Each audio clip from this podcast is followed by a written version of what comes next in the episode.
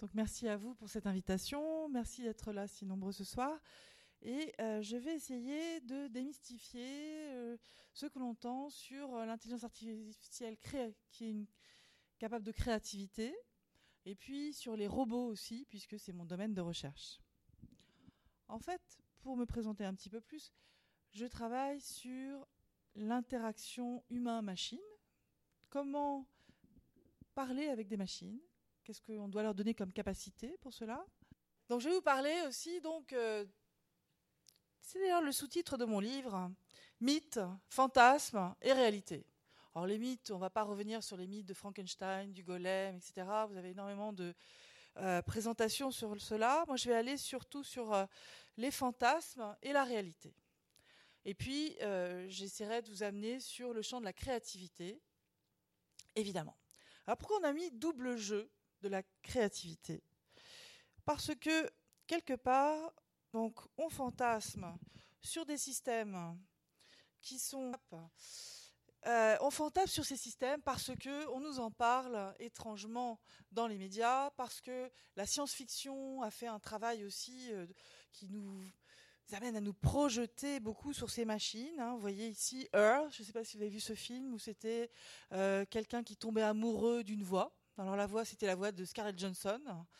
Euh, bon, alors euh, ça marche bien jusqu'à ce qu'il se rende compte que la fameuse voix qui lui dit être amoureuse de lui est amoureuse en fait de quelques milliers de personnes qui interagissent avec elle. Bon, c'est ça qu'il faut comprendre. Hein. On est, nous, singuliers humains. Chaque personne est différente. Or, on est en train de créer des machines qui nous ressemblent et nous imitent, mais qui sont tout sauf singulières. On peut les dupliquer. Et puis elles peuvent se connecter comme ça à l'infini avec beaucoup, beaucoup de personnes. Donc ça, c'est un, premier truc qu'il faut garder en tête, puisque mon idée, c'est de démystifier ce que c'est que l'intelligence artificielle, la créativité, donc quelque chose qui va très loin dans une humanité. Le deuxième, Real Humans. Peut-être vous l'avez vu, c'était une série télévisée suédoise où les robots sont des humains maquillés en robots, très beaux. Ils ont une prise derrière la tête là pour se euh, recharger. Ça fait très années 60. Hein. Euh, bon, mais alors ce qui est intéressant dans cette série, c'est que ces robots prennent différentes places dans la société. Donc on a le robot aidant, quelqu'un âgé, le robot qui est à la maison euh, comme assistant, qui est le robot sexuel d'un adolescent qui découvre sa sexualité, etc., etc. Et, et ces robots vont à un moment donné se révolter aussi. C'est un peu le mythe de Frankenstein qu'on va retrouver, c'est-à-dire que la créature, euh, par euh, un, morceau de sa conscience euh, ou de ce disquette de sa mémoire qui a été mal remis à zéro ou des choses ou une disquette magique. Hein. dans chaque film, il y a des choses un peu bizarres qui sont pas du tout techno, qui sont utilisées pour nous faire croire que la machine va pouvoir devenir d'un seul coup consciente.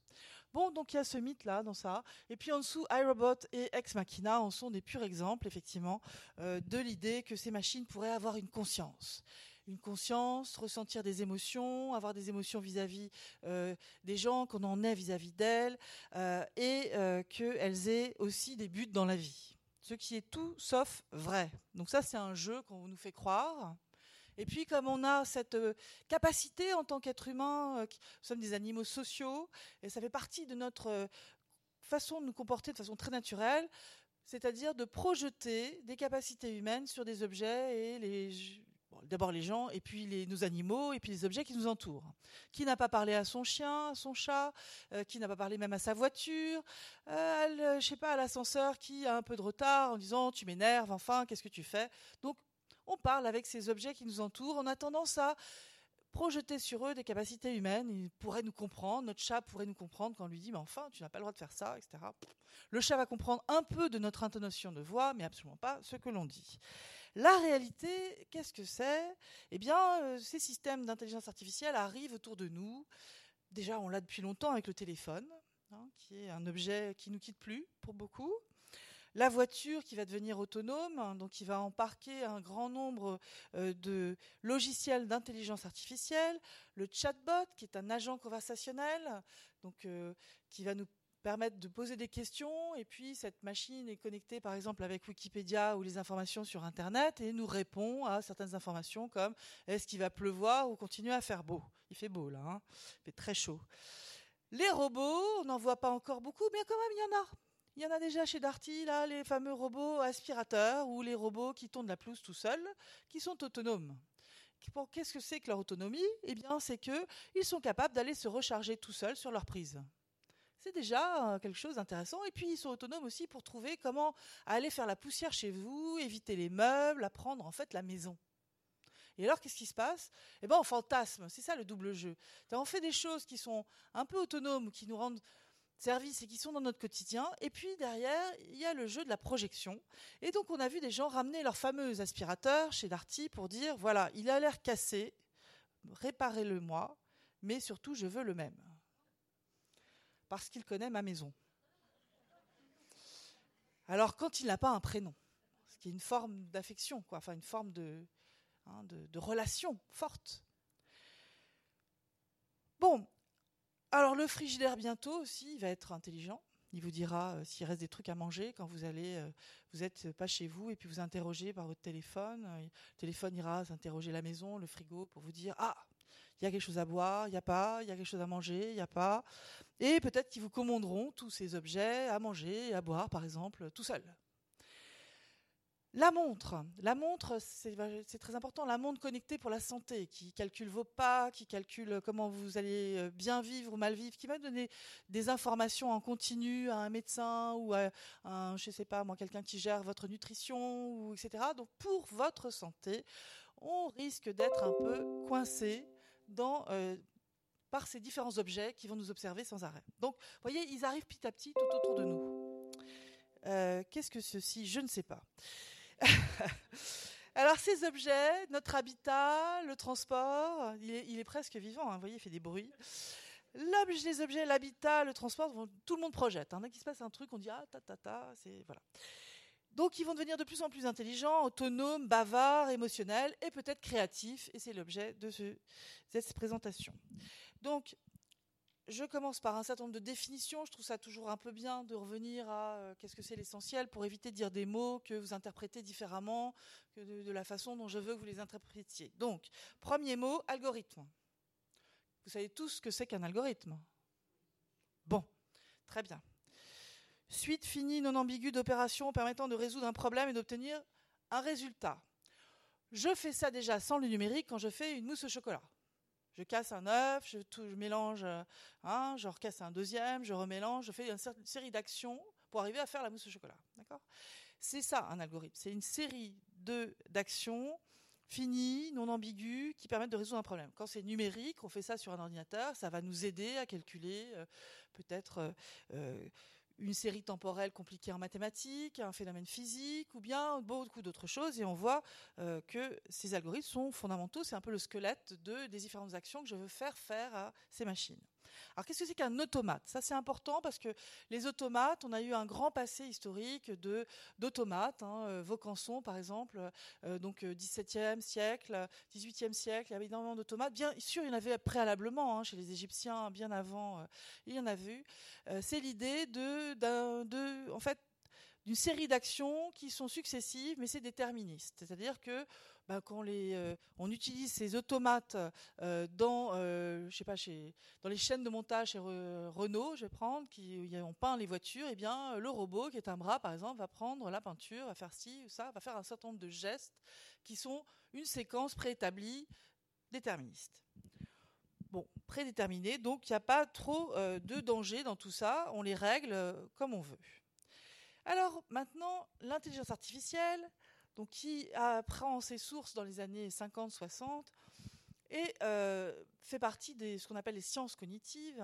Donc les sciences cognitives font partie de l'intelligence artificielle. Enfin, c'est deux choses qui sont très mêlées. C'est l'idée de trouver. Euh, d'abord, c'est une discipline qui regroupe un ensemble de théories et de techniques assez diverses qui sont mises en œuvre dans le but de réaliser des machines capables d'action cognitive, de simuler des capacités cognitives de l'humain. Alors, faire de la reconnaissance de la parole, reconnaître ce que quelqu'un dit, euh, faire euh, de la traduction automatique, reconnaître des objets, des images, tout ça fait partie de l'intelligence artificielle. Mais dans l'intelligence artificielle, je vais vous décrire un peu après, il y a énormément d'algorithmes différents, de modélisations différentes. Ce qui est important en ce moment, c'est ce concept d'intelligence artificielle forte, dont on a beaucoup entendu dans les médias, si je veux démystifier ce que c'est. Qu'est-ce que c'est que ça? Ça veut dire qu'on imagine que dans peu de temps, eh bien, on aurait ces machines qui seraient capables d'avoir non seulement la capacité de faire euh, des choses qui sont des capacités cognitives que l'on produit, mais également de les faire en ayant une réelle conscience d'elles-mêmes, ce qui est le propre de l'humain, de certains animaux peut-être, mais on ne sait pas tout. Et pour l'humain, on ne sait pas non plus ce que c'est que sa conscience. Pas vraiment. On en connaît quelques degrés, mais on ne connaît pas tout. Donc de là à dire que la machine va être capable d'être conscience d'elle-même, d'avoir une certaine conscience d'elle-même, on peut le simuler d'une certaine manière, mais ça sera assez réducteur avoir de vrais sentiments. Euh, les sentiments veulent dire, enfin, je sais pas si nos vrais sentiments sont dans notre corps et dans notre esprit. La machine, elle n'a pas de corps déjà.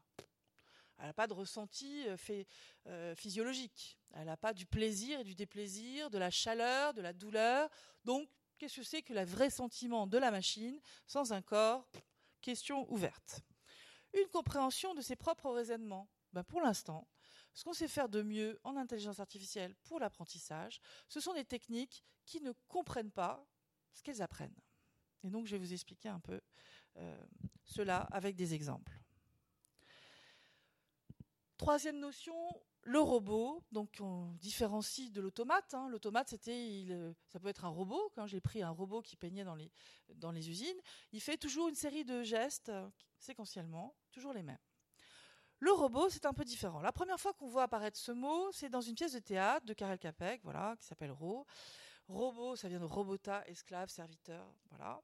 C'est une machine, en fait, qui comporte au moins trois éléments.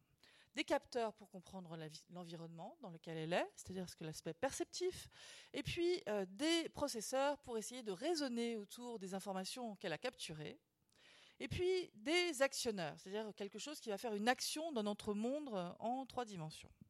En plus, on peut rajouter, donc ça c'est les trois minimums, on peut rajouter à cela la possibilité, la possibilité de dialoguer avec nous, c'est-à-dire d'interagir verbalement, de détecter des émotions, hein, ce que je la fameuse euh, nouvelle discipline des affective computing, et pourquoi pas, moi j'ai fait ça dans mon laboratoire avec mes étudiants, simuler de l'humour, de l'humour machine. Hein. Mon robot, il fait des blagues. Et puis il fait autre chose, mais je vous raconterai un peu en continu. Et surtout, ces machines sont intelligentes parce qu'elles sont capables d'apprendre. L'apprentissage est le nœud de tout. On va parler maintenant d'apprentissage machine, mais d'abord encore de cette intelligence artificielle qui donc prend ses sources dans les travaux d'Aline Turing. C'est une discipline scientifique et avec une idée première qui est de mieux comprendre notre intelligence humaine. La deuxième idée, c'est de mettre en œuvre et d'évaluer des systèmes qui prendraient en compte ses capacités d'apprentissage. Alors pourquoi le robot est si intéressant pour les chercheurs? Parce que dans un robot, on va mettre toutes les technologies dont je viens de parler. Reconnaissance d'objets, reconnaissance de la parole, traduction, euh, reconnaissance de visage, identification de personnes, pouvoir prendre un objet, prendre un verre. Donc c'est en fait une plateforme pour mettre toute cette complexité et voir comment on pourrait faire pour simuler des actions euh, avec un pilote dans l'avion, c'est-à-dire avec une entité qui arrive à gérer euh, les différents signaux qui arrivent et euh, qui aurait un but. D'accord? Voilà. Donc pour l'instant, on en est euh, à des balbutiements parce que quand on regarde, la robotique comprend deux grandes parties la mécatronique, c'est-à-dire faire le corps du robot, qui est plus ou moins intelligent déjà, sans qu'on lui mette une tête, parce qu'il faut une certaine intelligence pour faire bouger les bras, euh, donc c'est de la mécatronique. Et c'est très difficile. Et faire des grands robots qui sont capables de marcher, c'est encore des, vrais sujets de recherche. Prendre n'importe quel objet sans l'écrabouiller, c'est aussi des vrais sujets de recherche. C'est-à-dire qu'ils savent prendre des objets parce qu'on leur a appris à prendre certaines choses, mais vous l'embarquez sur euh, un environnement euh, vraiment réel, avec toute cette diversité d'objets qu'on va trouver autour de nous, ça va être compliqué. La deuxième grande partie, donc la première partie, c'est la mécatronique, qui regroupe un grand nombre de chercheurs. Quand on parle de roboticiens, ce sont surtout des gens qui font de la mécatronique. Moi, je fais plutôt l'autre partie, c'est-à-dire mettre un pilote dans l'avion, c'est-à-dire mettre en fait une capacité euh, de parler aux, humains, de comprendre des situations, donc les capacités cognitives. Et donc ça, ce sont des softwares, donc c'est du logiciel de programmation que l'on va mettre dans un ordinateur, puisque mon robot c'est un ordinateur en fait. Il a la capacité de se déplacer, mais il a une puissance d'ordinateur ou de plusieurs ordinateurs. Et donc je vais travailler sur embarquer sur cet ordinateur qui est le robot des capacités donc de détection de la parole, de raisonnement et, de génération de réponses par exemple. Et ça c'est mon sujet, puisque je suis dans un laboratoire qui s'appelle l'IMSI CNRS à Orsay, où on a un département qui s'appelle un département qui traite de la communication humain-machine, et je suis dans un groupe qui traite du traitement du langage parlé, donc traitement automatique du langage parlé. Et au sein de cette euh, entité de mon laboratoire, j'ai créé une équipe sur les dimensions affectives et sociales dans les interactions parlées. Vous voyez, donc ça devient de plus en plus précis. Si je reviens à ce que sont donc cette robotique et cette intelligence artificielle, et euh, surtout quelles sont les différentes vagues? Pour que vous compreniez mieux en fait où est euh, la créativité de la machine. La première vague de l'intelligence artificielle est particulièrement euh, marquée par ce qu'on appelle les systèmes experts. Ce sont donc les humains qui font des règles pour résoudre un problème, qui proposent les règles et en fait on les programme et on les met dans une machine.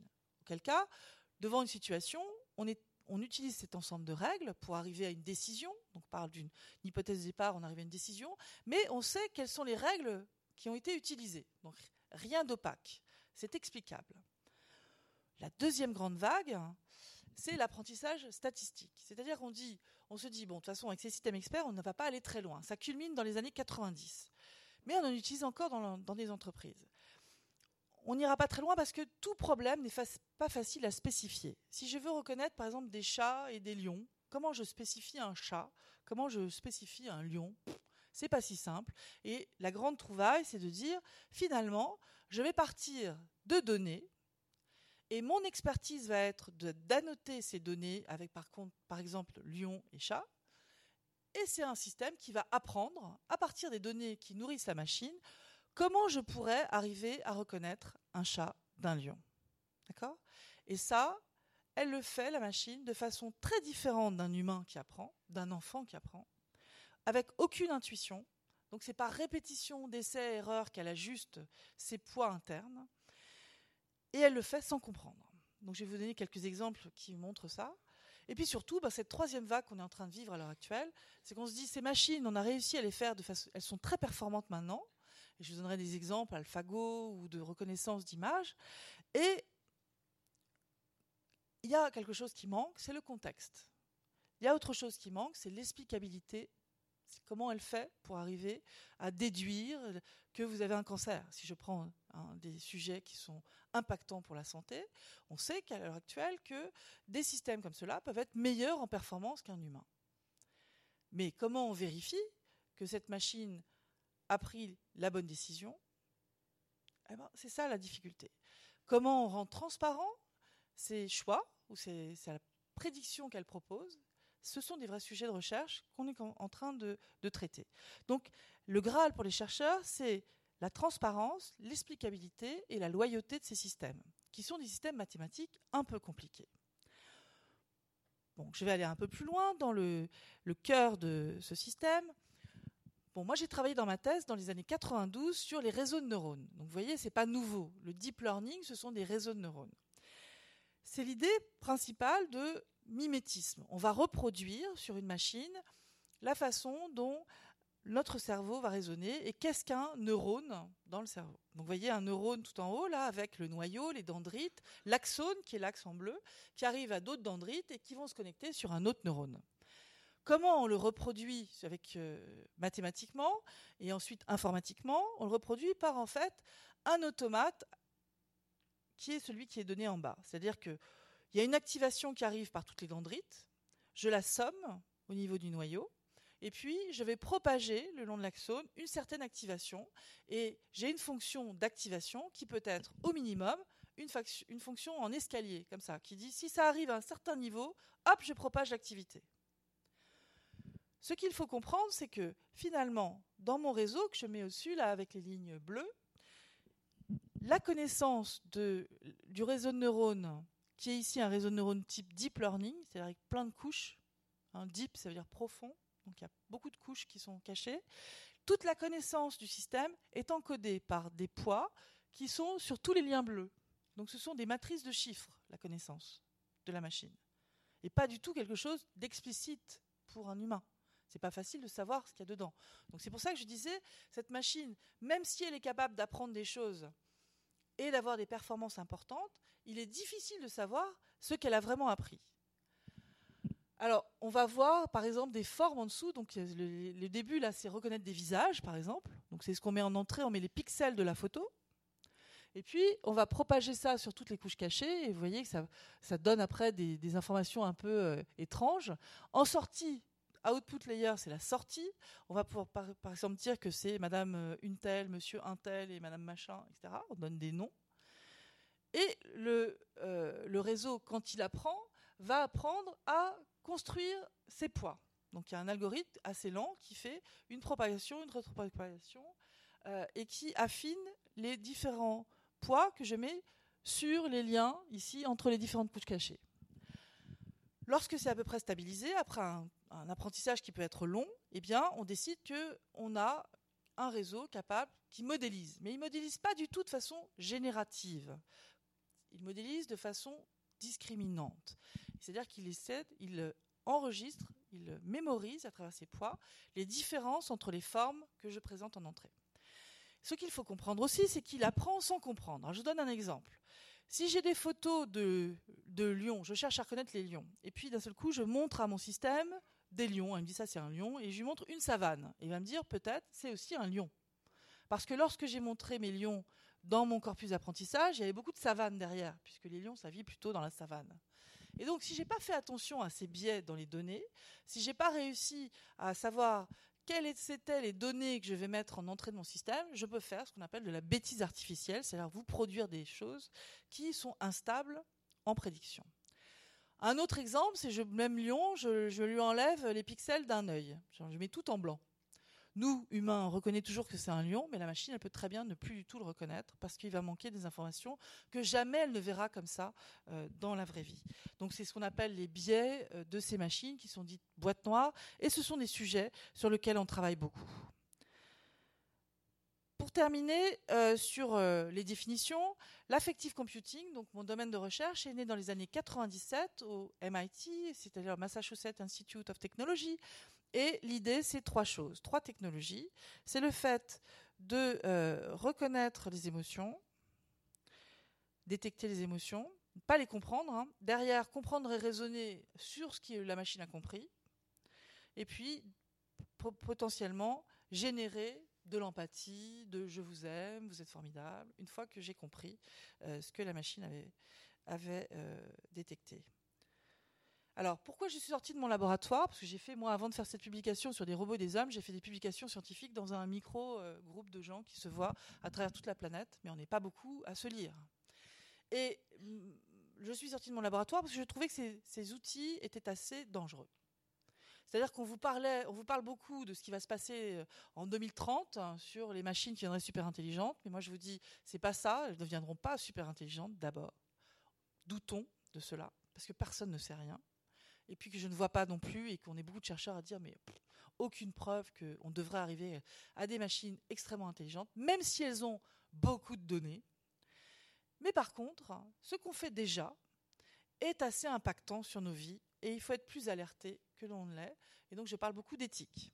Donc maintenant, je vais revenir à ce que j'appelle, moi, la démystification de l'intelligence machine. Et j'ai pour ça prendre des exemples euh, sur le jeu de Go et la pomme. Alors, c'est pour caricaturer les intelligents. D'un côté, le jeu de Go, c'est un jeu qui a été euh, où les humains ont été battus par des machines.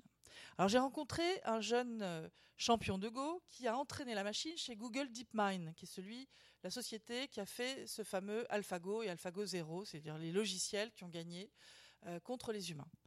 Et il m'a dit, voilà, non seulement dans la, première version qu'on avait faite, il était nourri de toutes les parties des grands joueurs de Go, mais en plus, il y avait une centaine d'ingénieurs qui travaillaient sur ce sujet. Et puis l'ordinateur a joué contre lui-même.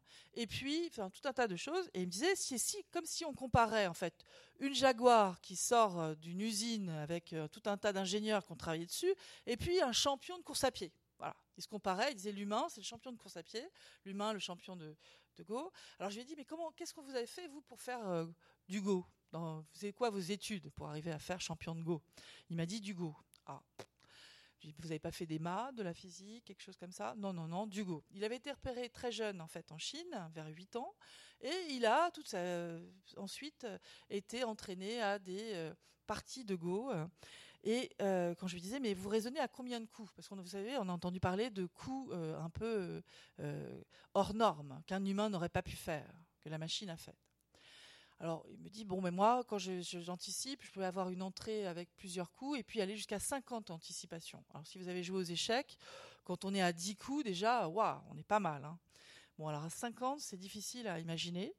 Mais il avait cette mémoire, cette facilité d'aller aussi loin, et surtout, il a eu la grande chance de regarder les traces de la machine. AlphaGo, quand elle a gagné contre les joueurs de Go, il y a des traces qu'on appelle des logs, et il a pu voir dans ces traces que la machine allait plus loin que lui. Elle faisait des anticipations à 63 coups avec un spectre plus large d'entrée. Donc c'était surtout l'aspect computationnel de la machine qui était important.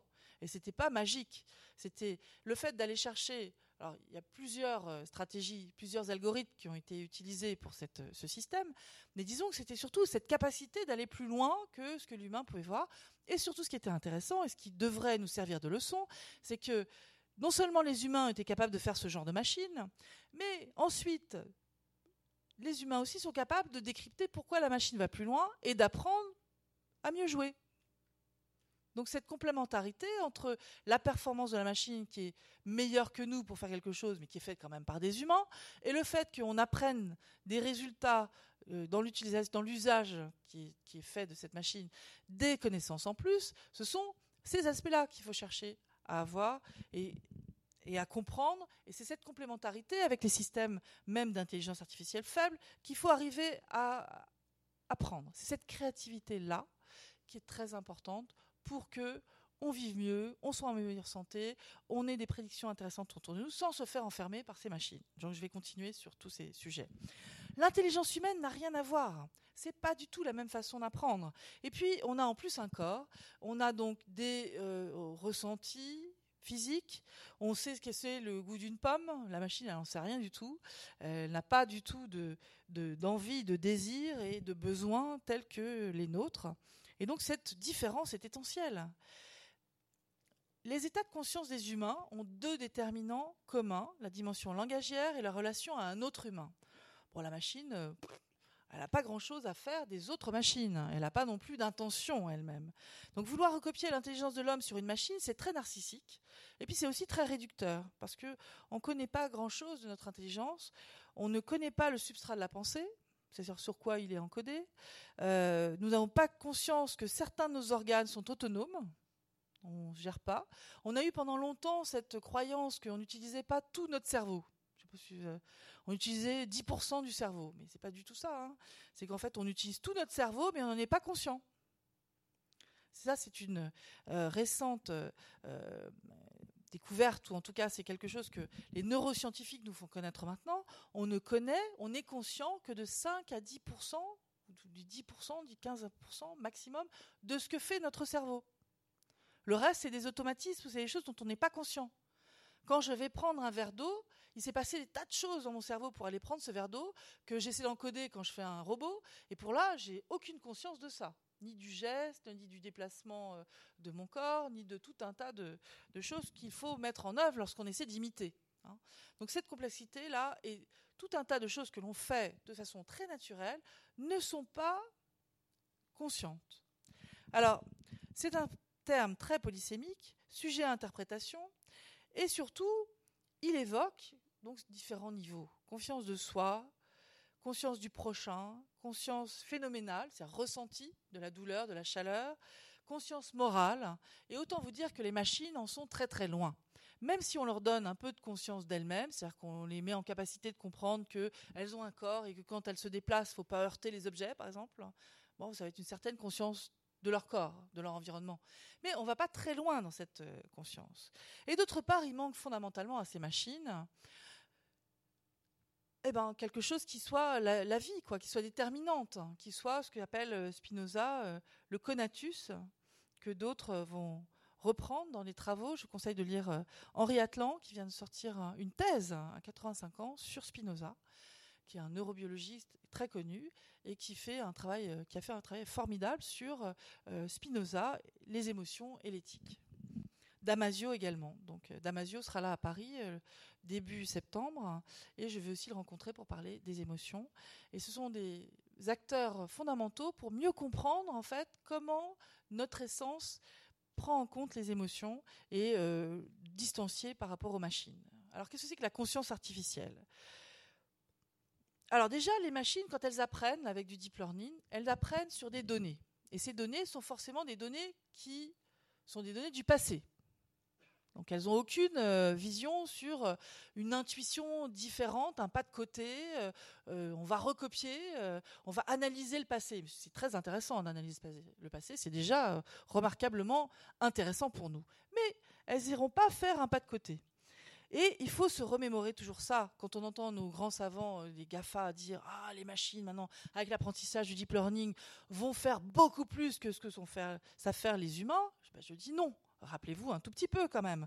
Beaucoup de découvertes de nos plus grands savants sont dues à la capacité d'être contre-intuitif, c'est-à-dire de pas du tout tenir compte de données et de ne pas pouvoir expliquer forcément ce qui se passe. Galilée, donc au XVIe siècle, eut l'intuition que le poids d'un objet n'avait pas d'influence sur sa vitesse de chute. Or, à l'époque, on ne pouvait pas le vérifier. Il n'y avait aucune expérimentation pour pouvoir le faire. On ne pouvait pas inférer cette loi de la physique, ni d'observation du monde réel. Et pourtant, c'est une loi qui a été validée. Donc, on voit bien qu'il est possible, et on a des preuves de cette idée de sérendipité, de, faire des trouvailles qui ne sont pas du tout liées à notre quotidien, aux données qu'on va pouvoir collecter, etc. Donc ça, ça devrait, ça devrait renforcer notre idée qu'on est très fort et que la machine, c'est les machines qu'on fait aussi, n'ont pas cette capacité. Devant une question sans réponse, hein, quand on met nos robots euh, euh, dans un environnement réel, ils sont extrêmement bêtes. Enfin, peu intelligents, parce que tout simplement, ils n'ont pas de sens commun, euh, de compréhension du contexte. Pour prendre un verre, ce que je disais tout à l'heure, quand vous donnez à un enfant quelque chose qui ressemble à ça, mais qu'il n'a jamais vu, il aura très vite une idée de ce que ça peut, à quoi ça peut être utile. Une idée de, des fonctions qu'on peut faire avec cet objet. Ça s'appelle l'affordance. Donner cette capacité à des machines, c'est extrêmement compliqué.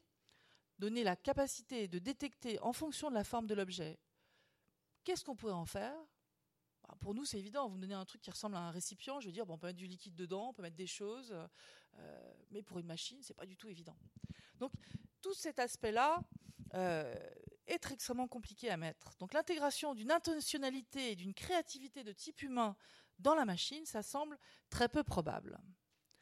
L'influence des émotions est fondamentale. Maintenant, donc, euh, Damasio, comme j'en ai parlé, euh, et tout un champ en neurosciences euh, et également en, psychologie, en philosophie, on, on, est maintenant d'accord pour dire que l'émotion est un facteur explicatif déterminant de notre comportement.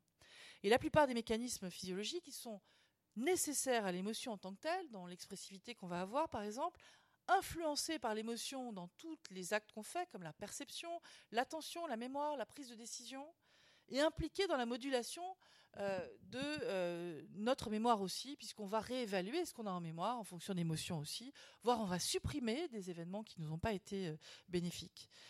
Donc il y a deux sortes d'intelligence. Si vous avez entendu dans les médias des gens qui vous rabâchent les histoires, les idées sur le QI, le QI, les machines vont être meilleures que nous, machin et tout ça, le quotient intellectuel, c'est une sorte d'intelligence. Le quotient émotionnel, la machine n'en a pas. Et d'autant plus que c'est mon sujet de recherche. Donc je peux vous dire que ce qu'on modélise sur les machines, c'est très, très élémentaire et une modélisation assez simplifiée. Donc, il est important de comprendre que euh, c'est on a d'ailleurs un quotient émotionnel qui est de plus en plus utilisé euh, par les ressources humaines. Qu'est-ce que c'est? Ben, C'est la connaissance de soi, euh, la maîtrise de ses émotions, l'automotivation, euh, la perception des émotions d'autrui pour avoir de l'empathie, par exemple, pour quelqu'un. c'est la maîtrise des relations humaines. Sans savoir entretenir des relations courtoises avec les autres, c'est fondamental. C'est comme ça qu'en fait, on a évolué. On n'a pas évolué de façon euh, tous séparée. On évolue dans une société grâce à cette idée d'être utile à la société et de tirer tout le monde vers plus de connaissances, plus de bien-être, pour la survie de l'espèce, pour la survie de nos enfants. C'est ça qu'il faut comprendre. Et les machines en sont tout à fait démunies.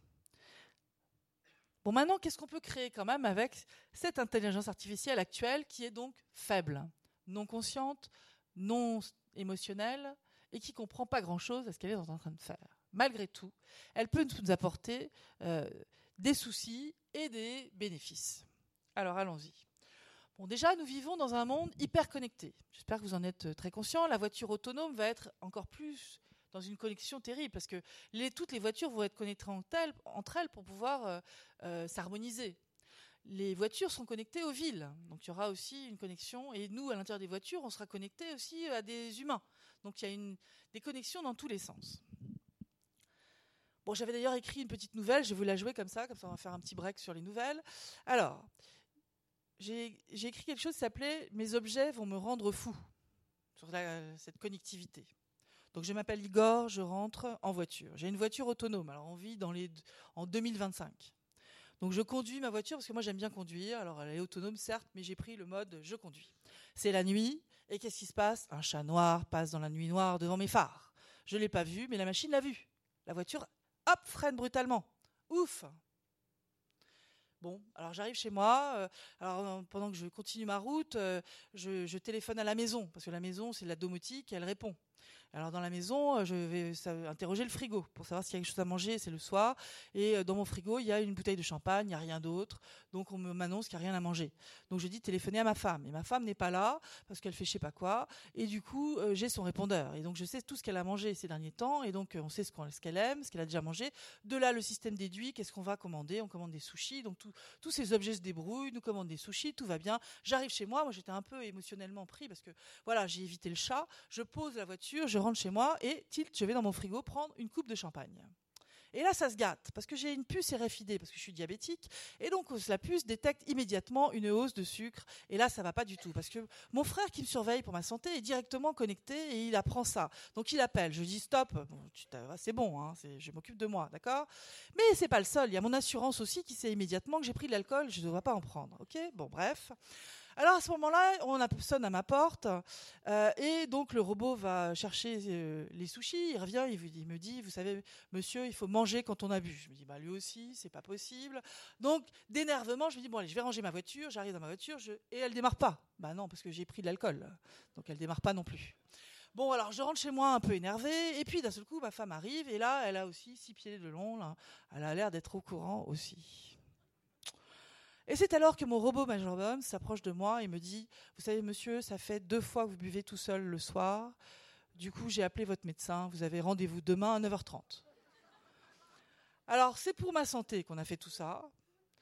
Pour mon bien-être, je suis moyennement sûre. Mais pour ma santé, en tout cas, oui. Donc, cette hyperconnectivité des objets, vous voyez, à travers un petit scénario, ça vous met dans l'ambiance de ce qu'on pourrait avoir si on ne se dit pas qu'il faut mettre quelques garanties à tout ça. Bon, Malgré ça, il y a des super euh, bienfaits à tout ça. La voiture autonome va nous permettre de faire moins d'accidents de la route. Il y aura moins de, morts sur la route. C'est un fait. Maintenant, est-ce que euh, on pourra toujours expliquer les décisions de la machine?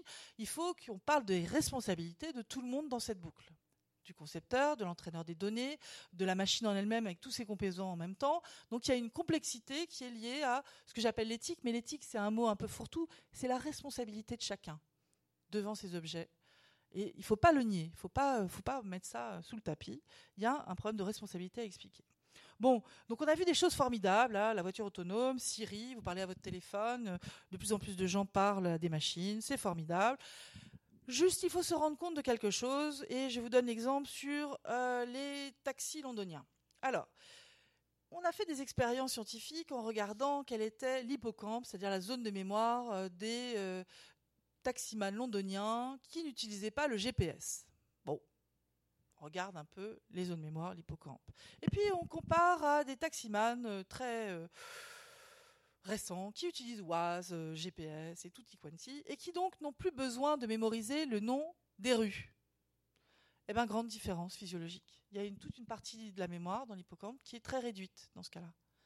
Donc il ne faut pas se leurrer, ces machines autour de nous qui vont nous entourer, elles vont avoir un effet sur la modification de nos comportements, mais peut-être aussi un effet sur la physiologie, un effet sur notre façon de nous comporter en société. Donc c'est ça qu'il faut arriver à anticiper, c'est ça dont il faut parler. Facebook en bas, Facebook vous avez entendu dans les médias, hein. Facebook c'est l'ami de tout le monde et c'est surtout des amis fake amis qui vont venir vous prendre toutes vos données et heureusement qu'en France et en Europe on a cette fameuse loi pour respecter les données, euh, savoir porter les données d'un objet à l'autre. Les Américains, quelque part, regardent ça de très près hein, et euh, sont plutôt contre, mais en même temps envie. Moi, j'ai vu beaucoup de gens parler d'éthique. J'étais donc euh, très impliquée dans l'écriture, l'écriture, au moins les conseils auprès de Cédric Villani sur les différents aspects d'éthique liés à l'intelligence artificielle et la robotique affective. j'ai eu la chance d'être invitée au dîner avec le président Macron pour parler de ça. Et qui y avait-il autour de la table? On n'était pas beaucoup, on était une vingtaine. Il y avait les grands groupes que sont les GAFA, plus euh, des chercheurs brillants connus au Japon, en Israël, partout dans le monde. Et puis il y avait des gens qui travaillaient sur l'éthique. Donc des Américaines qui travaillaient sur l'éthique. Et moi j'étais là parce que j'étais, je parlais beaucoup d'éthique. Donc ça montre quand même une envie en Europe, euh, une vraie réflexion. Et si vous lisez le rapport de Cédric Vellani, il va tout à fait dans ce sens. Il faut qu'on arrive à parler d'éthique productive, de business et d'éthique. C'est-à-dire ces deux mots-là, il faut arriver à les apparier. Il ne faut pas dire si on fait de l'éthique, on ne fait pas de business. Ça, c'était un ridicule et honté, et quand je l'entends, je suis furieuse. Alors, on travaille beaucoup, nous chercheurs, pour que cette idée de travailler sur des règles éthiques soit naturelle, que toute euh, entreprise ait ça en tête. Si ça devient normal pour tout le monde, on avancera. Et j'en reparlerai à la fin, bien sûr. Le prochain là qui m'intéresse, c'est Google Home. Vous avez entendu parler de ce nouveau Google Home là qui euh, va commander vos pizzas ou faire des, choses utiles pour vous avec une voix humaine. Bon, est-ce qu'il était nécessaire de continuer dans cette confusion sur les machines? Je ne le pense pas à plein d'égards. Si vous faites un système comme Her, avec une voix quasiment, une voix humaine, vous trompez puisqu'en fait derrière, il n'a pas du tout les capacités d'un humain. Donc ça, c'est la première chose qu'il faut déplorer. Surtout pour les personnes fragiles ou les personnes âgées qui ne sauront pas remettre dans le contexte et qui ne sauront pas euh, que ces machines sont, enfin que ces voix ou que ces gens qui les appellent ne sont que des machines. C'est insupportable de penser ça. Il faudrait pousser une règle éthique, ce serait pas compliqué. Le truc vous appelle et dit X07, euh, je suis la Google machine. Hein, au moins, c'est clair. Elle peut me parler avec une voix humaine, c'est pas très grave. Ce qu'il faut comprendre aussi derrière cette industrie autour des voix, que je connais bien parce que c'est mon domaine de recherche, la voix. À l'heure actuelle, on sait faire avec une minute de parole de quelqu'un, on sait reproduire sa voix, son timbre de voix. Donc, mon papa est décédé, je peux le faire parler et lui faire dire n'importe quoi. Est-ce que c'est souhaitable d'entendre euh, des gens qui sont décédés nous parler sans arrêt? Est-ce que en psychiatrie, on va trouver, en psychanalyse, on va trouver des applications avec ça? Voilà, c'est des vrais sujets sur lesquels moi je suis impliquée euh, autour des, réflexions éthiques euh, dans la communauté en tout cas. Bon, Créativité machine, alors on va foncer sur ce qu'on sait créer à l'heure actuelle. Donc on peut gagner le jeu de Go, on a parlé de ça, détecter des cancers, imiter des artistes, des peintres, des musiciens. Et la machine peut être meilleure que l'homme sur certains sujets. Alors, un exemple où la machine est meilleure que l'homme, à part les jeux là dont on a parlé, parce que là c'est l'aspect computationnel qui est important. Un autre exemple, c'est l'aspect perceptif. C'est-à-dire que moi, mon oreille interne, elle entend, enfin mon oreille, la possibilité que j'ai de reconnaître les sons sont euh, focalisées sur la perception de la parole. Donc en fait, j'entends pas les infrasons, pas les ultrasons. Et la machine, par contre, les entend. Plus je vieillis, moins j'entends bien. La machine peut entendre des choses et me prévenir et surveiller, et ça c'est formidable. Donc il faut comprendre aussi que pourquoi ça marche bien pour détecter des cancers sur des images d'IRM, etc. Parce que la machine, la machine voit aussi mieux que nous. Elle peut voir des micro-mouvements qu'on ne peut pas déceler. Donc c'est cet intérêt-là qu'il faut aussi comprendre pour essayer d'en tirer le maximum. Alors l'IA concurrente des hommes dans le domaine de la créativité, oui, bah, euh, pas d'émotion, pas de conscience. Un programme serait-il capable de concevoir des musiques rivalisant avec des grands compositeurs, d'imaginer des histoires palpitantes ou de peindre à la manière de Picasso? C'est la question qu'on peut se poser. Eh bien oui, on commence à avoir des systèmes impressionnants. Alors des tests ont prouvé les capacités incroyables de logiciels comme Flow Machine de Spotify, qui a été fait entre autres avec des chercheurs de Sony, que je connais d'ailleurs, euh, François Pachet, qui est l'ancien directeur du, du Computer Science Laboratory de Sony, qui était un ancien collègue de Paris 6. Bon, alors on est capable de faire un système qui apprend des styles de musique à partir d'énormes bases de données de chansons ou de musique. Et en exploitant les corrélations liées au style, elle compose de nouvelles chansons à la mode 2. Voilà, donc on vous fait du plagiat facilement. Ça, on sait faire avec les machines, on sait imiter.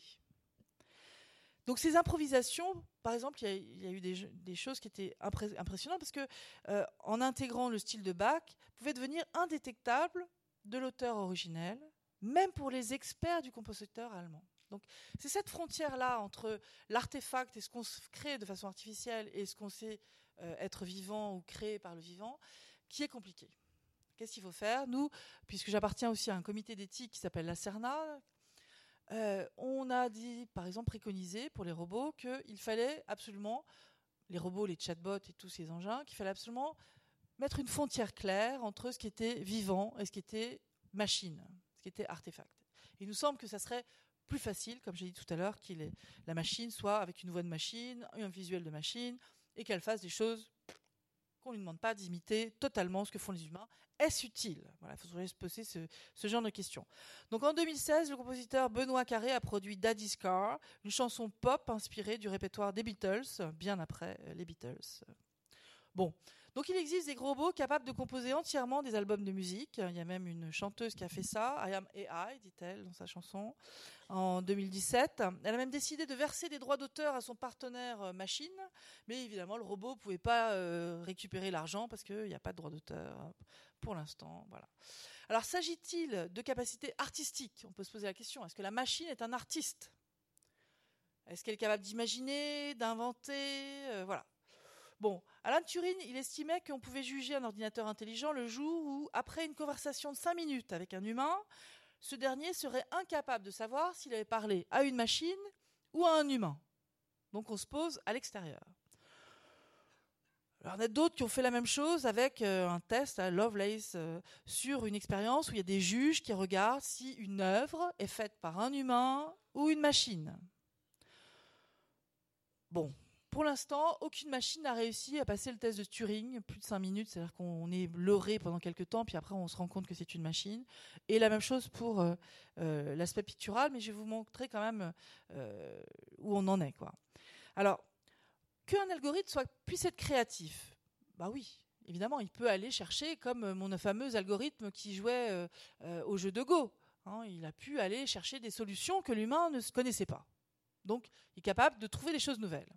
Mais c'est une créativité d'abord laborieuse, parce qu'il va explorer un grand nombre de choses pour arriver à trouver des situations, sans savoir si ces situations sont nouvelles ou pas. Donc il n'est pas conscient du tout. Or, la véritable créativité, elle repose sur deux points. Savoir quelles contraintes il faut donner pour obtenir quelque chose d'intéressant. Hein, un artiste peintre, il essaye des choses et puis à un moment donné, il se dit tiens, ça, voilà, il a une intention derrière. La machine n'en a pas. À moins qu'un artiste ait dit je voudrais et arrive à donner une intention à la machine. Et puis aussi, la deuxième facette, c'est qu'il est capable, l'artiste, de juger du résultat et de se dire ah, là, il y a peut-être quelque chose, je vais foncer avec cette idée. Et c'est ça, être artiste. C'est inventer quelque chose de nouveau. Or, la machine, comme je vous expliquais avant, elle copie l'ancien. Alors, évidemment, on peut tricher. On peut se dire, on va lui mettre un peu d'aléatoire, hop, et du coup, elle pourra faire du nouveau. Mais même si on met de l'aléatoire, euh, etc., il n'y a pas d'intentionnalité. Alors, pour aller jusqu'au bout, je vais vous montrer un peu ce que les gens font. Alors, est-ce qu'il suffit de trouver quelque chose de nouveau pour être créatif, ou est-ce qu'il faut vouloir le trouver? Question bien posée. L'âne Aliboron, auquel le critique d'art farceur Roland d'Orgelès avait attaché un pinceau à la queue et dont la toile fut exposée en 1910 au Salon des Indépendants à Paris, est un bon exemple. Donc le peintre qui peint le même tableau que l'âne est-il plus créatif parce qu'il a voulu le faire? C'est un point qu'on peut effectivement discuter, mais bon, qui vous montre un peu les limites de tout ça. Donc, la créativité, c'est pas de créer une œuvre par hasard, c'est pas ça. C'est de créer un nouveau courant euh, euh, pictural ou acoustique. Malgré tout, certains chercheurs vous parlent, et certains peut-être que vous entendrez dans ce colloque, puisqu'on est trois à parler de créativité autour des machines, nous parlent d'imagination des machines. Alors, qu'est-ce que c'est que l'imagination de la machine? Eh ben, c'est, euh, par exemple, de combiner plusieurs styles. Je vais je vais faire un tableau à la manière de Picasso en lui mettant un peu de Rembrandt. Tiens, on va voir ce que ça donne. Et peut-être ça va faire quelque chose qui va me surprendre. Je vais dire ah, voilà, ça c'est un nouveau courant. Mais c'est quand même l'humain qui fait ça, qui décide que c'est intéressant d'une certaine manière. Alors, moi j'ai toujours envie de dire qui finalement là-dedans est artiste, ça reste toujours l'humain qui a l'intention de créer quelque chose de nouveau. Alors c'est pas l'informaticien qui fait du deep learning, hein, qui fait des programmes. Lui, à la limite, il est co-concepteur, si on le met dans la boucle. Ensuite, il y aurait celui qui aurait entraîné le système avec en disant on va mettre du Bach et on va mettre euh, du Wagner, on va mélanger les deux pour voir qu'est-ce qu'on obtient comme euh, style. Là, celui qui a choisi les corpus qu'on utilise, les données qu'on utilise, il est aussi co-concepteur. Mais avant tout, il y a la personne qui va dire Ah là, on est arrivé à quelque chose qui a un intérêt. Là, il y a une reconnaissance d'une inventivité et une certaine imagination. Mais l'imagination de la machine, elle est vraiment laborieuse, par essai, erreur et par euh, succession d'essais. Alors malgré tout ça, il y a des gens qui s'amusent à faire des, des tests de Turing, par exemple, sur les tableaux que font des machines ou des humains. Donc, si vous regardez Visual Turing Test, vous cherchez sur Internet, et vous allez vous retrouver avec plusieurs planches, hein, euh, il y en a 10, je crois, qui vous montrent deux tableaux, et on vous dit lequel est fait par un humain, lequel est fait par une machine. D'accord? Et donc, là, je vais vous asseoir le, score de 10 000 internautes qui ont participé à ce quiz. Eh bien, on est presque bluffé. Hein. On est un petit peu au-dessus de la moyenne pour dire que ça c'est fait par un humain, et on se trompe quand même beaucoup. Alors, autre inventivité, créativité des machines, rédiger des courtes fictions. Donc ça, c'est aussi possible. Je sais que dans l'exposition, il y en avait. Euh, bon, c'est intéressant. Euh, aucune connaissance préprogrammée, on donne des données et si on veut faire, je sais pas moi, des thrillers, on va lui donner plein d'informations sur plusieurs thrillers et le système va essayer d'entrecouper des choses et de trouver une cohérence euh, avec des analyses de langage, de différents concepts. Peut-être que ça sera du dadaïsme et on dira ah c'est génial. Bon, aucune euh, idée sur c'est bien, c'est pas bien, c'est pas le propos. Le propos c'est oui, pourquoi pas utiliser ces outils? Si ça nous permet d'être plus créatifs. Mais que dire que la machine est créative elle-même, elle est créative à un niveau très très bas. Donc il faut faire attention à, ce qu'on dit pour ça. Un exemple de euh, ce que proposait Google comme euh, Deep Dream, la machine à rêve psychédélique. Donc il nourrit euh, son système avec des milliers d'images. Et en fait, il ajoute la chose suivante, c'est s'il repère des formes dans ces images, il va les euh, si par exemple un nuage ressemble un peu à un oiseau, le programme va le, le faire ressortir comme un oiseau. Donc c'est vraiment là euh, du surréalisme, si vous voulez, un peu précablé comme ça machine, où on arrive à des tableaux un peu bizarres qui donnent des résultats où on se dit ah peut-être est-ce de la créativité. Donc moi je suis assez mitigée sur dire que la machine peut être créative. Je pense que c'est un nouvel outil tel le pinceau ou tel d'autres façons de créer et que l'homme doit être toujours dans la boucle. Et c'est toujours cette complémentarité qu'il faut chercher dans le travail aussi. Quand vous avez euh, vous êtes médecin et que vous allez utiliser demain parce que tout le monde va en utiliser, hein, on peut pas dire non à cette euh, vague, euh, tsunami, diraient certains que je connais, de l'IA qui déferle dans tous les domaines, hein, transport, euh, médecine, bien-être, à la maison, vos compagnons de vie, vous allez voir. Tout ça arrive, donc il faut l'utiliser le plus intelligemment possible pour ce qu'ils savent faire. Donc ce livre, c'était un peu aller plus loin sur quelles relations développer avec nos robots. Alors, dans le domaine de l'oral, de la parole, on a commencé par faire des systèmes pour euh, les, militaires, euh, après euh, de reconnaissance au téléphone. Donc, en 96, on développait des systèmes qui répondaient automatiquement au téléphone pour vous preniez un billet de train. Alors, on s'en lassait assez vite parce que quand vous disiez n'importe quoi, la machine disait je ne vous ai pas compris.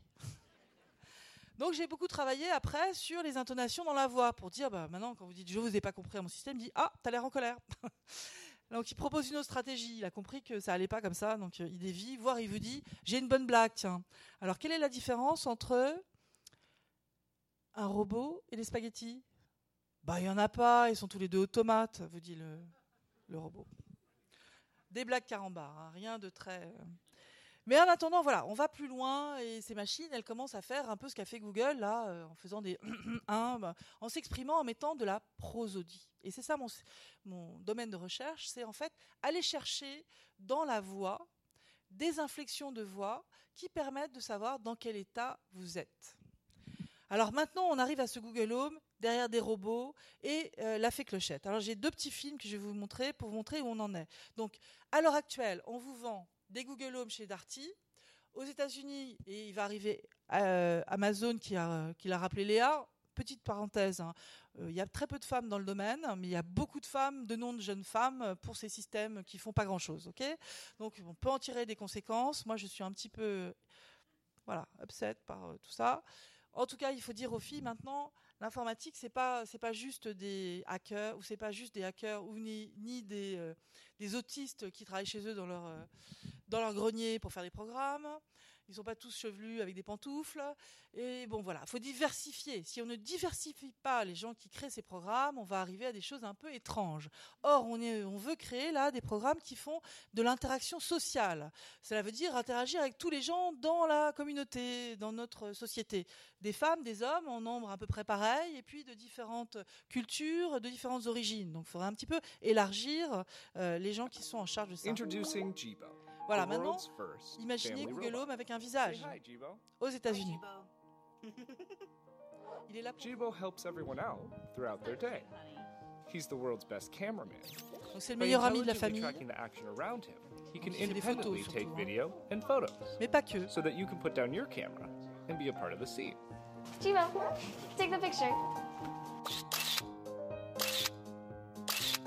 He's a hands-free helper. You can talk to him, and he'll talk to you back, il aime bien so faire la you don't cuisine. have to skip a beat. Excuse me, Anne? Yes, Jibo. Melissa just sent a reminder that she's picking you up in half an hour to go grocery shopping. Voilà, Thanks, Jibo. l'administrateur de euh, la vie dans la maison, donc euh, le majordome qui dit attention, il faut aller chercher les enfants au sport, machin. Pourquoi pas? Un autre exemple qui vient du Japon. Euh,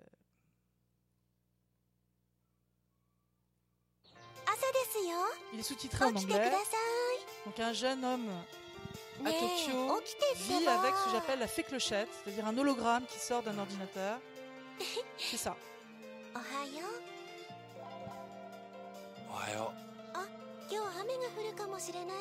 Ça ah, parle tout le temps, alors il va pleuvoir, prends ton parapluie mon chéri.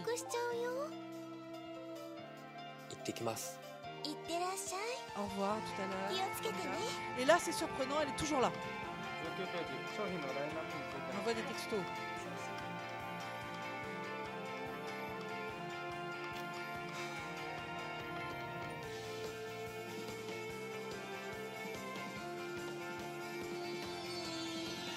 Alors vous allez voir, elle l'attend à la maison. Moment très fort. Donc elle allume la maison, elle fait chauffage, tout ça. Et lui, il est bien content qu'elle ait pensé à son parapluie parce qu'effectivement il pleut.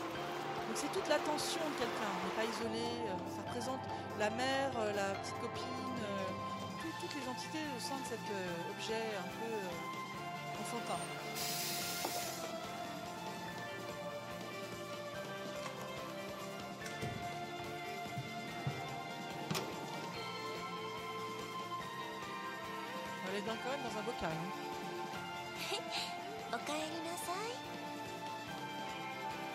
de concert, ils boivent leur thé, Quelqu'un à la maison prend moi. Voilà. C'est vendu 2400 euros au Japon. C'est déjà vendu.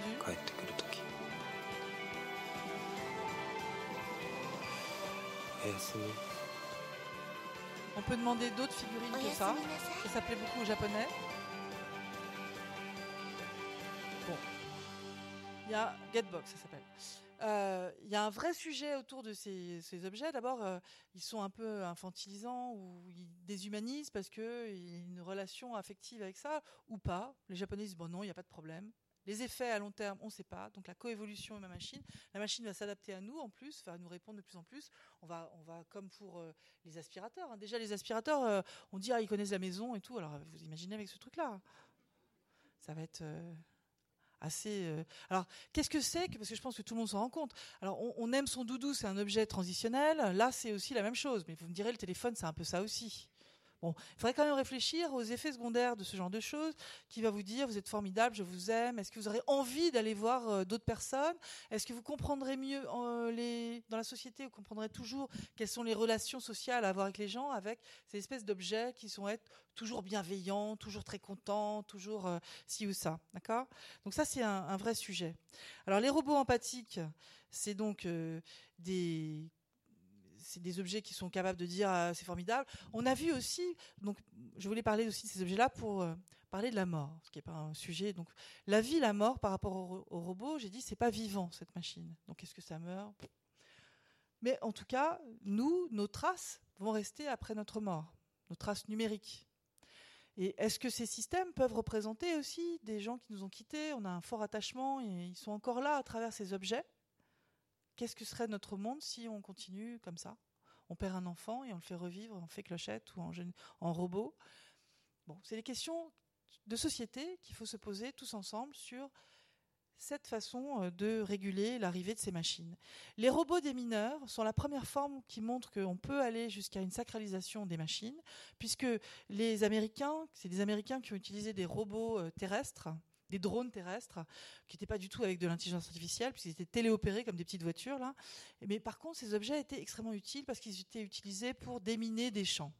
Et en fait, l'objet, de temps en temps, trouvait une mine et donc il saute. Alors évidemment, il est cassé. Et euh, comme ils s'attachent à ces objets, puisqu'ils sont extrêmement utiles et qui leur sauvent la vie, parce qu'ils sont derrière quand même les soldats, hein, avec leurs trucs téléguidés. Donc, ils leur donnent de temps en temps des médailles de guerre, ils font des simulacres d'enterrement. Euh, donc, y a, par rapport à la sacralisation de la mort, il y existe déjà euh, cette façon de se comporter. Donc, il faut faire attention à tous ces objets et qu'est-ce qu'on va en faire. Après ça, il faut absolument pas arrêter de rechercher là-dessus, parce que, au contraire, quand on, on voit des utilisations extrêmement intéressantes pour des pathologies comme l'autisme. Euh, au CHU de Nantes, il y a eu des, des choses formidables qui ont été faites avec des adolescents, et non pas en les faisant communiquer avec ces machines, mais en les faisant communiquer à travers ces machines. La machine était un médium. C'est pas très compliqué à manipuler. Il y a un, logiciel qui s'appelle Chorégraphe sur avec les NAO là ou les Pepper. Moi j'en ai deux NAO et un Pepper dans mon labo.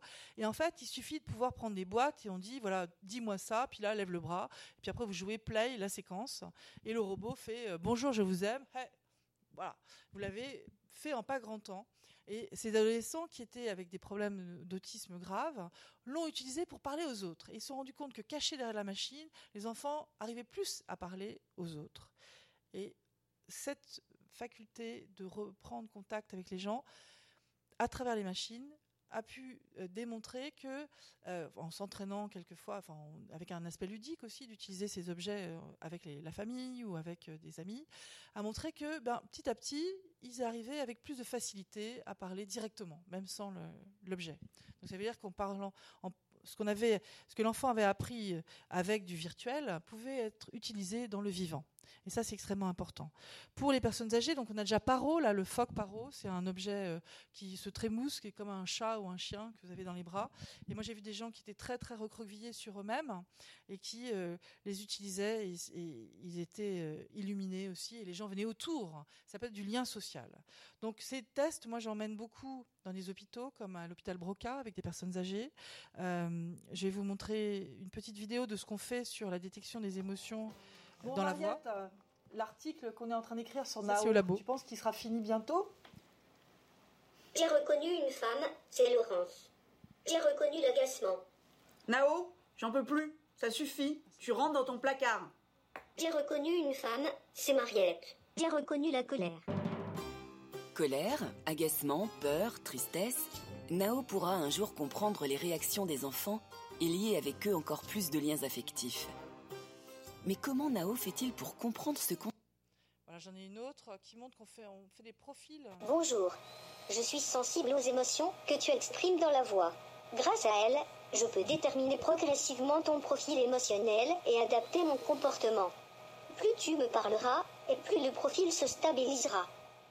D'accord, mais c'est une bonne nouvelle, ça, Nao. Tu as l'air assez sûr de toi, globalement assez satisfait, assez expansif, et tu as l'air assez posé, j'adopte donc un comportement amical. Tu as l'air peu sûr de toi, globalement très insatisfait, très réservé, et tu as l'air très posé, j'adopte donc un comportement directif. D'accord. En situation réelle, Nao ne décrira pas à haute voix son analyse. Il ne le fait bien sûr que pour l'exercice. Alors, on voulait montrer en fait que euh, le robot, on lui faisait calculer à tout un tas de, de variables internes et qu'on dont on n'a pas conscience quand on parle avec lui. Et c'est assez intéressant de, rendre moins opaques ces machines en expliquant un peu comment on fait pour euh, voir ce qui est utile ou pas. Euh, ça, c'est à l'hôpital, donc euh, avec des papers. Je sais pas si j'arrive à le jouer. On l'a fait avec des patients en début d'Alzheimer à l'hôpital Broca. Ils ont interagi cinq, quatre fois avec le système. Globalement, ça s'est très bien passé. Je vais te demander de feindre des émotions et on va voir si j'arrive à les reconnaître. On y va. Parle-moi en ayant l'air joyeux. Là, ce matin, il y avait du soleil, c'était formidable. Été me promener. J'entends de la joie. Super, tu as réussi. Ça fait longtemps que tu n'as pas bu. Prends un petit peu d'eau, s'il te plaît. Non. Il faudrait que tu boives un peu. Mais non, je te dis. Je fais appel à ta raison. Prends ton verre d'eau, s'il te plaît. Mêle-toi de tes affaires. Allez, fais ça pour ta santé. Bois un peu. Calme-toi. Je ne fais pas ça pour te commander. Je te propose juste de prendre un verre d'eau. C'est pas grand-chose. Il y a de la joie, partout il y a de la joie. J'ai détecté une réaction positive à ma devinette. Mais la taille importe peu. Regarde-moi, je ne suis pas très grand. En effet, Dis tu n'es donc. pas très grand. On se fend la poire tous les deux. Bon, très bien. J'ai détecté une réaction négative. Je crois que tu n'aimes pas mes blagues. Euh, non. Alors, as-tu oui ou non apprécié mon humour? Beaucoup. Je suis content que tu aies apprécié. On a beaucoup de films comme ça, juste une petite partie. Donc les robots dans la société, euh, dans la société japonaise ou en Corée, en Asie, en fait, on essaie de faire des robots qui ressemblent de plus en plus à l'humain. Donc même avec la peau chaude, avec multicapteurs, hein. Euh, donc comme euh, le professeur Ishiguro avec euh, son double, Sophia de Hanson Robotics, qui est un bluff qui m'a beaucoup énervé parce qu'en fait, on a présenté ce robot. Donc certes, il a la calotte ouverte, donc on- il n'y a pas de leurre, c'est un robot, mais il a été présenté à l'ONU et il a tenu un discours devant les politiques. Or, cette machine, c'est une marionnette. Elle est prescriptée et euh, à distance ou par euh, un système de programmation, je dis, euh, où tout est prévu, elle raconte une histoire. C'est pas du tout la prétention d'une machine autonome, intelligente. Donc, je trouve que bluffer, c'est pas bon pour nous chercheurs, c'est pas bon pour les utilisateurs parce que du coup on surcapacite ces machines, on a l'impression qu'elles sont déjà à un niveau qui n'est pas le leur et on risque de tomber sur encore un hiver de l'IA parce que il y a trop de gens qui disent n'importe quoi. On avait jusqu'à présent cette courbe là qui était qu'on appelle la vallée dérangeante, c'est-à-dire qu'on avait remarqué c'était un japonais aussi qui a fait cette courbe dans les années 30, 50, professeur Mori euh, qui disait que euh, finalement quand plus on se rapproche du vivant, plus les gens vont apprécier les machines jusqu'à un certain point. Et le point, c'est la première courbe là. Et après, on tombe dans un vide où on veut plus du tout ces machines parce qu'on trouve que ça ressemble à des zombies ou à des choses bizarres. Plus ça nous ressemble parce qu'elles sont pas parfaites. Et en fait, à l'heure actuelle, euh, les gens sont en train de décaler en se disant on va remonter vers la personne normale. On va être sur le deuxième pic.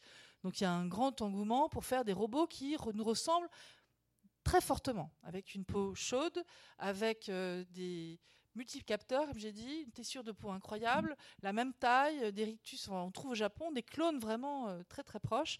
Il y a tout un axe aussi des entreprises de robots sexuels qui démarrent.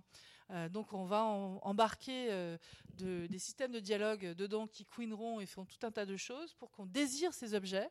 Donc attention à ce qu'on va, on est en train de construire. Je sais qu'il y a une maison close de robots, même à Paris. Donc voilà, je sais pas, je sais pas s'il n'est pas fermé déjà, hein, mais bon, vous dis juste euh, que ce sont des domaines compliqués. Donc il y a des peurs autour de ces machines et c'est normal. Peur du piratage, de la prise de contrôle, de la surveillance en continu et le recueil de données. Les Google Home là que vous avez acheté, euh, ils vous enregistrent tout le temps. hein. Il y a eu un cas aux États-Unis où euh, il y a une dame qui a été sauvée parce que son mari la braquait et c'est la machine qui a appelé la police. Le contrôle des robots qui apprennent. Donc ces robots, s'ils apprennent en continu avec nous, il va falloir surveiller. On a un bon exemple aussi avec Tai de Microsoft, qui était un robot euh, agent conversationnel, qui était mis sur Twitter par Microsoft en 2016. Et au début de la journée, il disait vous êtes formidable. Et à la fin de la journée, il disait vive les nazis, euh, moi je suis nazi, et tout ça. Bon. Alors ils l'ont ôté vite fait. En 12 heures, il avait complètement changé de dialogue. Il était capable d'apprendre un certain langage à partir de l'interaction avec les internautes. Et il se trouve qu'il a été piraté par des gens qui ont effectivement parlé de choses dont il fallait pas parler. Mais comme la machine avait cette façon d'apprendre avec des récompenses et que dans ces récompenses il y avait l'engagement, eh bien le fait de parler de ces sujets faisait parler. Donc la machine a découvert toute seule que parler de sujets non politiquement corrects, ça fait parler les gens. Bravo, hein ça c'est de la créativité. Et donc du coup, elle a continué avec cette bonne stratégie et ne parlait plus que de ça. Par contre, euh, quand j'ai rencontré euh, des, chercheurs de chez Microsoft, ils m'ont dit, mais vous savez, cette machine, pourtant, on l'avait testée avant avec des adolescents en Chine et ça s'est bien passé.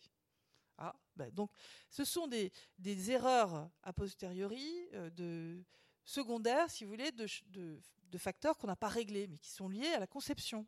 Donc on voit bien que dans la boucle, il y a la conception et l'usage, parce qu'on peut très bien imaginer, il y avait un film comme ça qui s'appelait Franck et son robot, je crois, où euh, le jeune homme donne à son papa un robot, et puis il se dit, qu'est-ce que c'est que ce truc, ça m'ennuie, il est plutôt âgé, le monsieur, mais il n'en veut pas, jusqu'à ce qu'il se dise, tiens, il va aller piquer des choses pour moi. Donc il en fait un voleur. Donc on est responsable de la machine si on l'entraîne à faire des choses qui ne sont pas désirables, évidemment. Donc la déshumanisation, l'isolement, la dépendance, je pense que vous l'avez compris avec euh, Getbox, là, avec la petite euh, fée clochette dont j'ai parlé. Le remplacement des hommes par les robots dans de nombreux métiers, alors là, non. Par contre, on va travailler avec des choses qui sont robotisées. Donc ça, faut apprendre à les utiliser au mieux en ayant suffisamment euh, de prise de conscience de leur capacité pour pouvoir dire à certains moments, là, euh, non, c'est l'humain qui continue de décider, là, il y a une erreur, ou je veux une contre-expertise. Et on essaie, nous, chercheurs, dans des instituts comme celui de DataIA, qui est à Paris-Saclay, d'outiller de donner plein d'outils différents pour essayer d'être plus euh, moins naïf devant ces machines. Un médecin qui utiliserait un diagnostic venant d'une machine pourrait utiliser en même temps d'autres outils pour aller vérifier avec des données peut-être euh, disparates, improbables, comment la machine réagit pour être sûr qu'elle se comporte bien. Le clivage dans la société entre ceux qui ont accès à la technologie et ceux qui n'y ont pas accès, je pense que c'est très important de faire lire à vos enfants, de parler autour de vous. Il faut que tout le monde soit pris dans cette idée que l'IA peut être bénéfique, solidaire, et qu'il y a énormément de courants dans ce sens-là aussi, même si ce n'est pas ceux dont on entend parler toujours, puisque euh, les grands leaders et ceux qui, sont, euh, qui ont le pouvoir pour l'instant, ce sont plutôt les GAFA. Mais les GAFA aussi sont conscients de ça et veulent développer aussi plus d'humanitaire autour de, et en fait euh, plus d'aide aussi. Les robots plus intelligents que l'homme, j'espère que je vous ai convaincu que ce n'est pas le cas, mais si, peut-être que je ne me suis pas réussi. Il y a des dilemmes éthiques compliqués avec la voiture autonome. Je vous donne juste ça aussi parce que c'est un- une petite histoire. Donc, imaginons la voiture. Elle a en face un, grand, un dilemme éthique. Qu'est-ce que c'est? C'est une décision à prendre dans un cas où on va faire du mal de toute façon. Mais soit aux personnes à l'intérieur de la voiture, soit à des personnes qu'on va écraser. Bon. Alors, prenons par exemple différentes éthiques. L'éthique d'Aristote, qui l'éthique d'Aristote, c'est je me sacrifie. Donc je pense qu'aucun constructeur de voiture ne va faire des voitures qui se sacrifient. Sinon, vous ne les achèterez pas. L'éthique déontique, c'est suivre les règles. Imaginons que deux enfants jouent au ballon et puis le ballon, ben, il passe pas, passe pas dans les clous parce qu'ils vont chercher leur ballon. Eh ben, évidemment, on va pas aller les écraser. Hein, ça serait vraiment, euh, on pourrait pas vivre avec euh, cette idée. Donc la voiture là, qui suivrait les règles pures et dures, ne serait pas bien euh, dans cette utilisation. Une éthique conséquentialiste, qui serait de savoir quel est le nombre d'heures, de mois, de jours de vie que je vais garder, sauvegarder. C'est assez compliqué à gérer. Euh, c'est pourtant vers des choses comme ça qu'il faut sûrement aller. Euh, certains disent aussi, pourquoi pas ne pas utiliser le hasard. Alors, moi, j'ai un avis quand même partagé sur cette histoire de hasard, parce que ça veut dire aussi qu'on se décharge. Ça veut dire que les ingénieurs et les concepteurs disent bon ben voilà, euh, on fait au mieux, et puis si, si on ne sait plus faire, on prend du hasard. Mais non.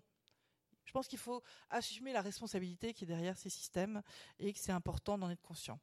Les robots dans la société, donc il faut faire attention, il y a des risques à, anticiper. On est en plein dans le début de tout ça. Il faut éviter de perdre des savoir-faire, par exemple. C'est important. Il faut et aussi que l'humain soit au centre, on fasse des chartes éthiques, ait des outils de mesure de comportement, etc., etc. Les enjeux éthiques, moi je fais partie donc de plusieurs entités qui réfléchissent à ça au niveau international, puisque les chercheurs ils sont souvent un peu à droite à gauche. Donc on travaille sur éduquer, expliciter les règles éthiques, mettre en œuvre des outils, avoir un ensemble de réglementations. Et puis, euh, dans mon livre, j'avais euh, fait une espèce de charte des robots sociaux en me disant, voilà, il y a les règles d'Asimov, hein, c'est bien beau, mais bon, on n'est pas en état de guerre, euh, c'est pas seulement ça, c'est euh, mes données privées, tu n'en fais pas n'importe quoi, le droit à l'oubli, si je te demande, je veux qu'on oublie, la sécurité, c'était de vouloir être enregistré en local, l'explicabilité, le consentement, la loyauté, le risque de confusion, je voudrais que tu feras attention à ce que je ne te confonde pas avec un être humain, ça pourrait être des choses qu'on rendrait nécessaires. Donc il y a toute une réflexion en tout cas qui est euh, active en ce moment, qui est importante pour laquelle il faut que tout le monde ait un avis et donc j'attends vos questions.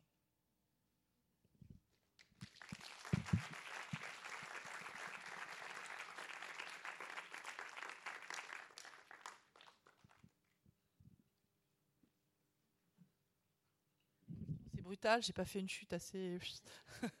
Je vous apporte le micro.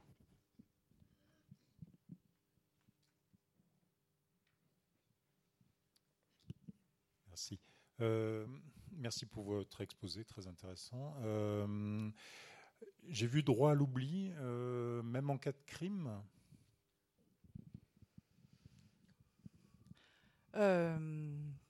Oui, bonne question. S'il montre toute la difficulté du, sujet, hein. moi j'ai commencé à essayer d'énoncer des, règles. Asimov aussi, c'est pas, on peut pas trans transcrire les lois d'Asimov en des programmes simples. Il faut contextualiser. Donc c'est ce que vous êtes en train de me dire, c'est vos, règles aussi sont comme celles d'Asimov, sauf qu'elles sont maintenant dans le respect de l'être humain qui est avec un robot social, mais elles sont pas plus contextualisées, effectivement. Mais en même temps, euh, voilà, ça pose toute cette problématique de euh, totalement oublié ou pas, et je pense que c'est un vrai sujet. J'ai un sujet de recherche en ce moment qui est la manipulation euh, par les machines, mais c'est un bon sujet celui-là aussi. Est-ce que vous pensez que globalement les robots vont augmenter le stress euh, que vivent les êtres humains ou vont diminuer le stress des êtres humains Ou créer de nouveaux stress qu'on ne connaît pas encore? Je très bien euh, avoir votre avis sur cette question. Merci. Moi, je pense qu'il va y avoir des nouveaux stress, il y en aura des en moins. Alors, je vous en donne un exemple de, de stress en moins. Euh, ce que j'ai cru voir pour les voitures autonomes, en tout cas, la conduite euh, qu'on a actuellement, elle est un peu stressante. Enfin, moi, je la trouve stressante. Hein. Quand je fais euh, 700 km pour partir en vacances avec mes enfants, j'espère qu'il nous arrivera rien. Parce que euh, sans arrêt, voilà, il y a des coups de frein, des camions, euh, des personnes qui sont plus ou moins bien diligentes dans leur façon de conduire, etc. Les voitures autonomes, si on avait des trains de voitures pour euh, des, faire ces grands voyages, hein, je ne parle pas de mettre des voitures autonomes partout parce qu'on n'en est pas encore euh, prêt, ça serait beaucoup plus relax. En tout cas, j'ai essayé une voiture autonome, bah, il n'y a pas d'à-coup, ça, voilà, toutes les voitures sont connectées, donc il y a la même distance, euh, donc il n'y a, a, plus de stress là. C'est étonnamment euh, calme, la conduite avec une voiture autonome avec plein de voitures autonomes, hein, parce que si on mélange des voitures autonomes et des voitures pas autonomes, alors c'est le cauchemar. Mais si on arrivait à faire des trains de voitures sur les autoroutes, ça pourrait être vraiment intéressant. Après, euh, chez nous, euh, voilà, ce qu'il va falloir surtout trouver, c'est euh, comment justement faire que ces machines nous déstressent. Ça peut être un objectif. Et que dans certains cas, ça soit pas bon d'avoir toujours ces systèmes qui nous surveillent. Mais quand même, fondamentalement, je pense qu'il faut qu'on reste stressé quand même. Parce que le stress, ça a ceci de bon que ça prévient du danger aussi. Et qu'il ne faut pas être trop paresseux avec ces machines. Vous avez vu, elles vont nous remplacer, elles vont être notre mémoire, elles vont nous proposer des choses qu'on voudrait ou qu'on ne voudrait pas, mais en tout cas, elles vont être assez envahissantes. Et il faut euh, se stresser sur euh, le est-ce que c'est bien utile ce qu'on propose? Et puis il faut qu'avant ça, quand on conçoit ces systèmes, effectivement, on ait suffisamment euh, d'imagination et de citoyens. On veut faire des comités suite au, rapport Villani où il y avait énormément en fait de passages. Il faut le lire hein, sur l'éthique et ce qu'on veut développer dans la société. Il y avait beaucoup d'idées d'aller faire des comités d'éthique qui embarquent des acteurs, qui soient chercheurs, industriels et citoyens. Hein, qu'on ait vraiment une plus de compréhension en fait de ce qu'il faut qu'on puisse développer ou pas. Donc euh, cette question, elle est très intéressante aussi. J'ai pas plus de réponses, faut étudier. Et avec une méthodologie ouverte, moi je suis pour faire donc, des laboratoires, c'est ce qu'on a commencé à faire avec Dataia, qui sont euh, interdisciplinaires.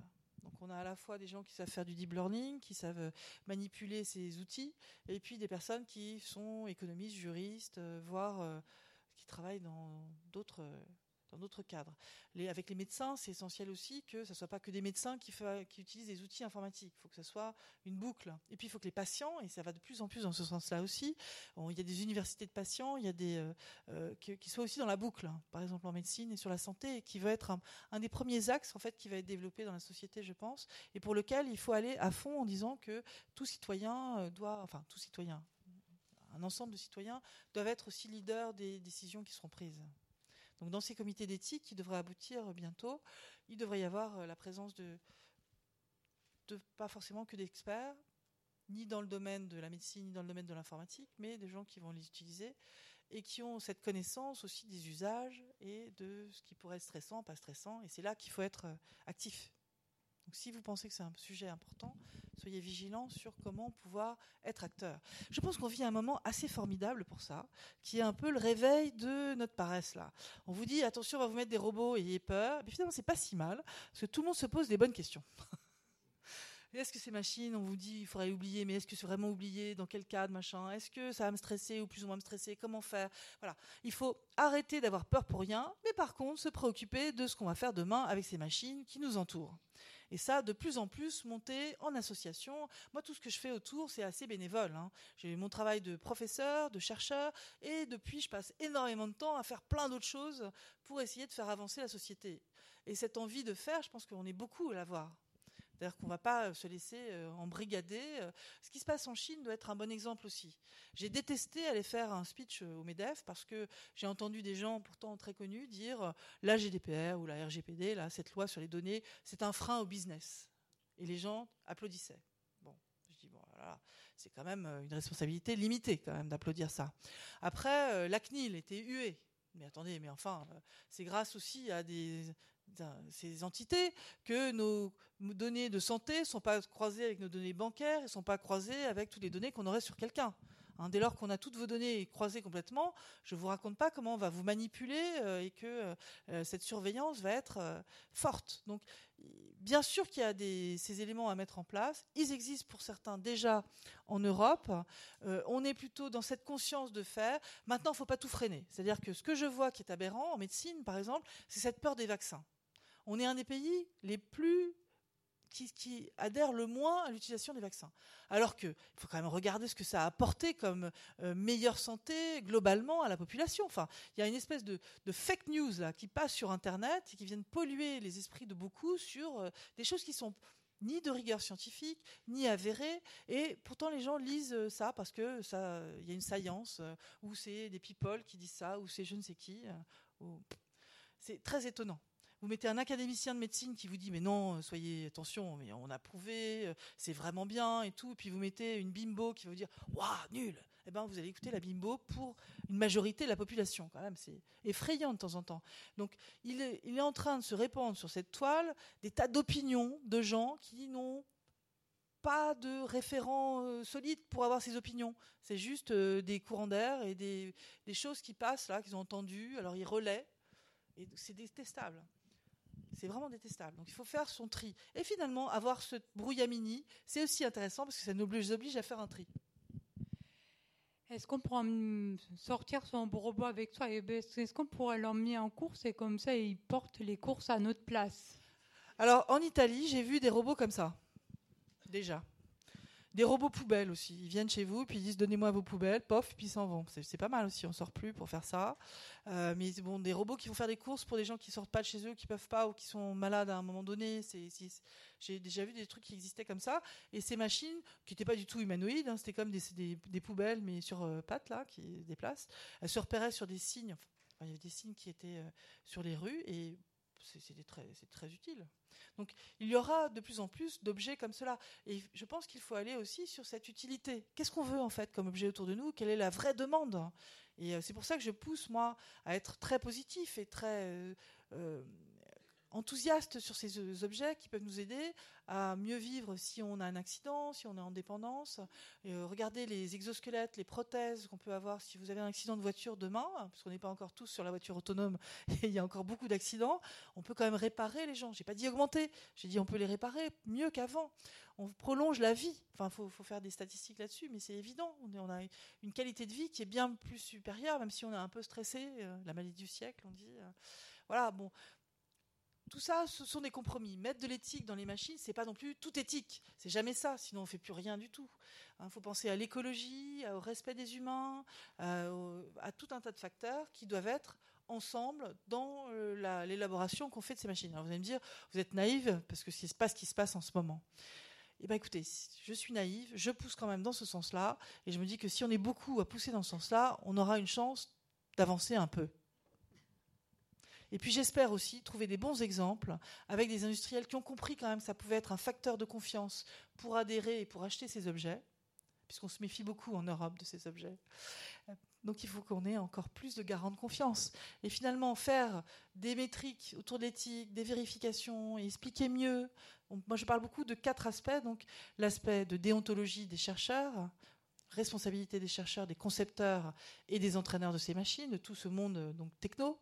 Ensuite, ce que j'appelle l'empowerment, faire que les utilisateurs soient plus en capacité de comprendre comment ça marche, en les aidant par des formations, des jeux, des films, tout ce que vous voulez.